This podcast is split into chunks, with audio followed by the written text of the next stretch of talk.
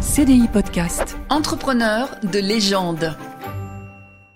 Bonjour à tous et bienvenue dans ce nouvel épisode du podcast Entrepreneur de légende. Je suis avec Sylvain Bersinger, économiste chez Asterès et auteur de la série de livres Entrepreneurs de légende. Bonjour Sylvain. Salut Mickaël. Et moi donc je suis Mickaël Icard, journaliste reporter pour Courrier Cadre. Alors Sylvain, lors de nos podcasts, nous parlons souvent du monde de l'automobile.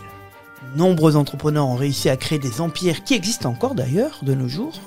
Et en France, si nous avons déjà évoqué le duel entre Citroën et Renault, nous n'avons rien dit sur Peugeot, qui est une des plus anciennes dynasties françaises industrielles, et ça on ne le sait pas, et c'est surtout la plus vieille famille dans l'industrie automobile mondiale. Abordons donc ensemble l'histoire de Peugeot et plus précisément d'Armand Peugeot. CDI Podcast. Entrepreneur de légende.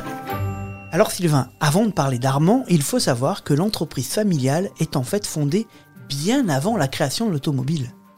Oui, en fait, euh, la famille Peugeot est installée dans le Doubs, donc à Héry-Moncourt, petit village du Doubs depuis euh, des lustres.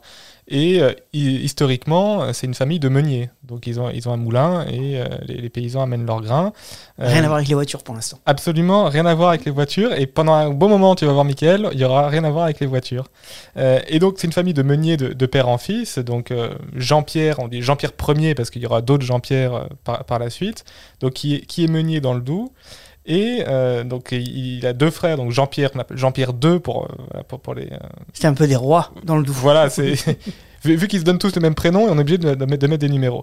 Donc, donc voilà, Jean-Pierre Ier qui a deux fils, donc Jean-Pierre II et Jean-Frédéric, qui en 1810 vont diversifier euh, ce moulin dans la métallurgie. Donc, ah oui, donc là, déjà grand écart. Grand écart, alors c'est pas un hasard, hein. 1810 c'est les guerres napoléoniennes, et c'est le blocus économique de l'Angleterre, donc l'Angleterre qui était à l'époque, le, disons, le précurseur de la révolution, la révolution, la révolution pardon, industrielle et de, de, la métallurgie, et qui vendait euh, en France beaucoup de, de produits métallurgiques, euh, notamment des scies, parce qu'on est dans le Jura, une, une, région de forêt et donc de bûcherons, donc euh, une grosse demande de, de, pour, pour, pour, la menuiserie. Donc il fallait, il fallait un peu localiser la, euh, la production de métal euh, ici, quoi, en fait. Voilà, donc la, les, les, la production anglaise est bloquée à cause des, des guerres napoléoniennes, et donc les, les Peugeot se disent, eh ben, puisqu'on a un moulin, donc une force pour faire tourner euh, des, des, machines potentiellement, arrêtons de moudre du blé et euh, faisons de la métallurgie. Et donc ils, ils, se diversifient, donc ils font euh, tout un tas de petits objets en métaux, notamment des scies pour, pour les bûcherons de la région. Et la PME se développe voilà, donc la PME, la PME, se développe, ils gèrent bien leur entreprise, c'est ce qu'on pourrait appeler une, une, disons une grosse PME. Euh, donc la, la, PME passe de, de, de, père en fils, hein, on va pas énumérer tous les noms de, des fils et des cousins, il y, y, y, en a beaucoup. Euh, et donc on l'a dit, hein, le, le, produit principal c'est les, les, lames de scie, euh, d'où en fait le symbole du lion.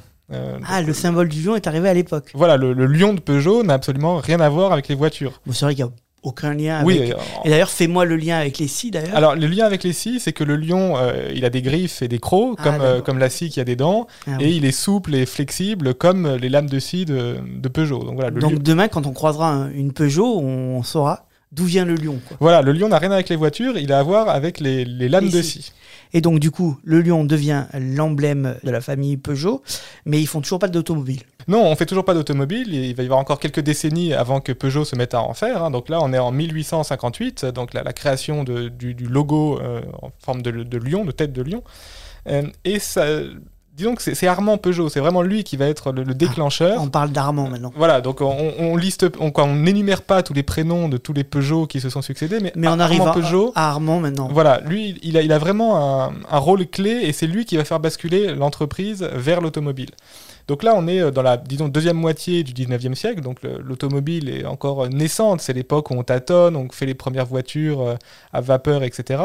Et donc, au début, euh, Armand, Armand Peugeot ne va pas chercher à faire des voitures, mais plutôt des vélos, qui est un peu l'innovation de l'époque.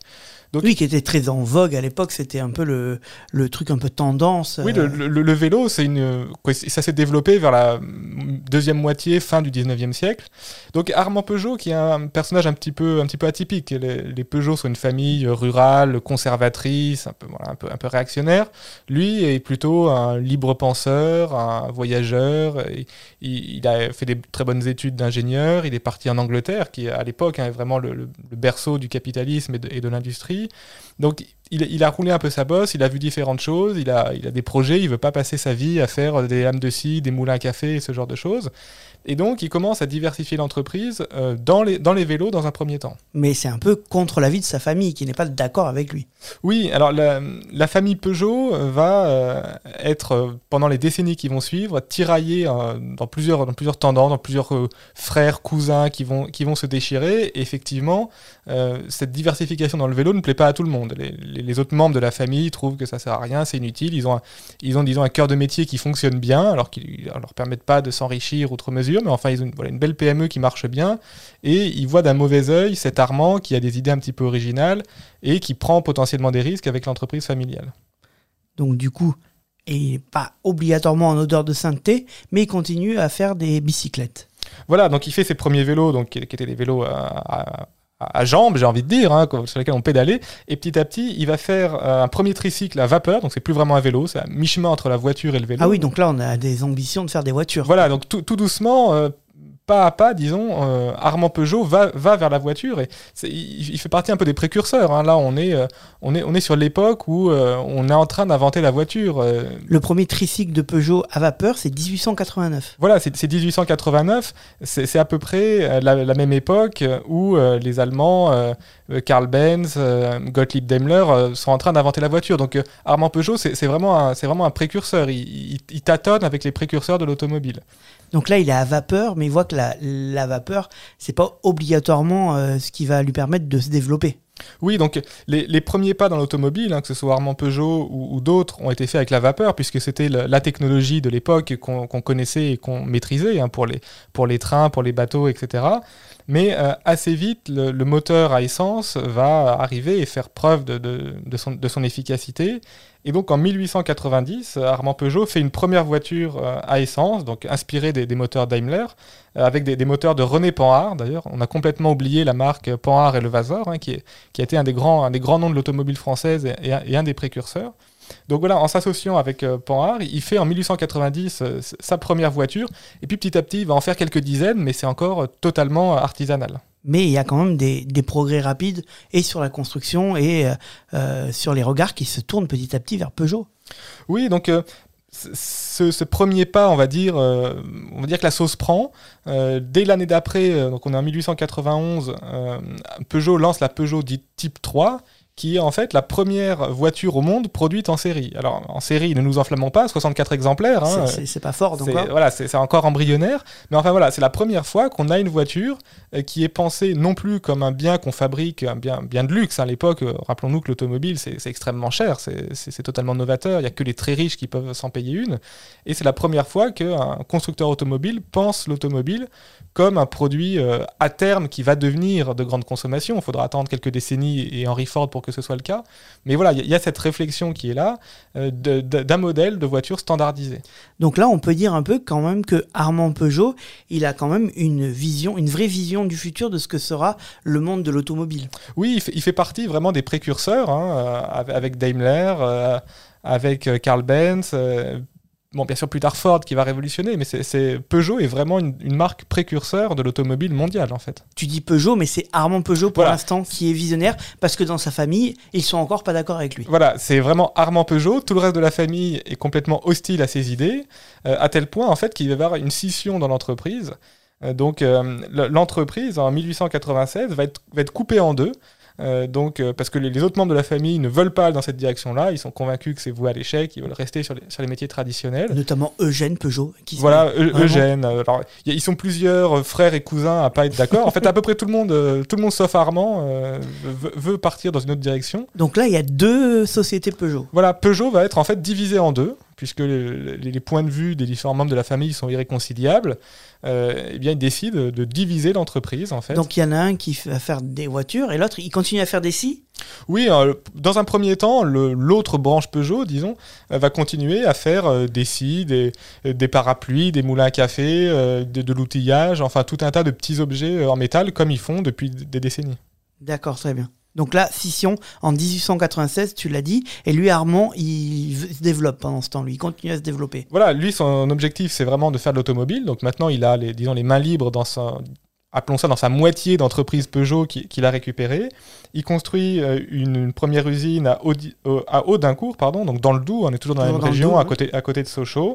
Euh, il va en construire une autre à, une autre à Lille. Donc ça, ça, commence, euh, ça commence à prendre un petit peu. Euh, et d'ailleurs, l'autre branche Peugeot va comprendre qu'ils ont fait une erreur, qu'en fait l'automobile a effectivement un avenir, et eux-mêmes vont se mettre à faire des voitures en, en, parallèle en fait de Armand Peugeot. Donc on aura deux sociétés Peugeot qui feront des voitures en parallèle. Voilà, en fait, pendant plusieurs années, pre presque, presque 20 ans, en fait, il y a, y a deux sociétés Peugeot, deux, deux marques Peugeot euh, qui, font, euh, qui font des voitures, mais en fait ça n'a rien à voir, c'est deux sociétés euh, totalement distinctes. Mais le décès d'Eugène, justement, dont on parlait tout à l'heure, va bouleverser l'histoire de, ces deux, de ces deux entreprises Peugeot. Voilà, donc en 1907, Eugène Peugeot, qui était, un, on va dire, le principal adversaire d'Armand Peugeot dans, dans, la famille, et le, le plus hostile à, l'industrie automobile, donc décède et ce qui permet un rapprochement, une réconciliation des différents membres de la famille, qui va aboutir en 1910 à la fusion, en fait, voilà, la réunion des, deux sociétés Peugeot qui, qui avaient divorcé. Et, donc, à partir de 1910, l'ensemble de, Peugeot à nouveau réuni au sein d'une même société. Donc là, on peut dire qu'en 1910, on connaît un peu Peugeot euh, tel qu'il va être maintenant la société. Voilà, donc c'est plus c'est une seule société qui est réunie avec euh, le Lion de Peugeot qui est désormais associé aux voitures co comme on le connaît aujourd'hui. Et euh, à l'époque, Peugeot est le premier constructeur français. Donc ils ont construit le, leur, leur, usine donc à, à, Sochaux, une nouvelle usine à Sochaux qui va devenir le plus grand site industriel de France. C'est vraiment l'emblème euh, de quoi Peugeot et, et, Sochaux sont vraiment indissociables l'un de l'autre. Oui, hein, c'est l'usine emblématique de Peugeot. Oui. Voilà, c'est un peu Michelin à Clermont-Ferrand ou, ou, Airbus à Toulouse ou le Nougat à Montélimar. Euh, on, on, peut difficilement distinguer les deux. Et, c'est vraiment le constructeur euh, pionnier et en 1914 le plus gros constructeur automobile français. Oui, tu l'as dit. Donc avant la Première Guerre mondiale, en France, c'est le numéro 1, Peugeot. Voilà, c'est le numéro 1. Donc évidemment arrive la guerre avec des, des, bouleversements, une partie des ouvriers qui sont appelés au front. Peugeot va diversifier sa production, va faire moins de voitures, disons de tourisme, et va faire du, matériel militaire. Et après la guerre, euh, disons que Peugeot va un petit peu passer au second plan et va se faire doubler notamment par Citroën. Donc euh, disons que André Citroën, euh, pour, pour rappeler un petit peu, donc au début il faisait pas d'automobile, il faisait des, pièces, euh, tout un tas de pièces, notamment des chevrons, hein, d'où le, le, symbole de Citroën des, chevrons.